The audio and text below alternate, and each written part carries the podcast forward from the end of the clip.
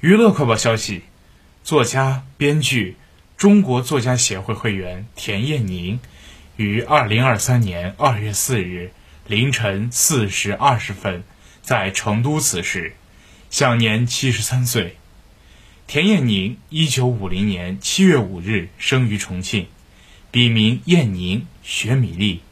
是从四川省达州市走红全国的著名作家。上世纪八十年代，他以雪米粒的笔名创作系列小说，畅销全国。田燕宁对中国近代史颇有研究，创作了康有为、徐悲鸿等著名人物的传记和电视剧，有《田燕宁文集》六卷，《雪米粒自选集》四卷，《都市放牛》等长篇电视剧三十余部，五百多集。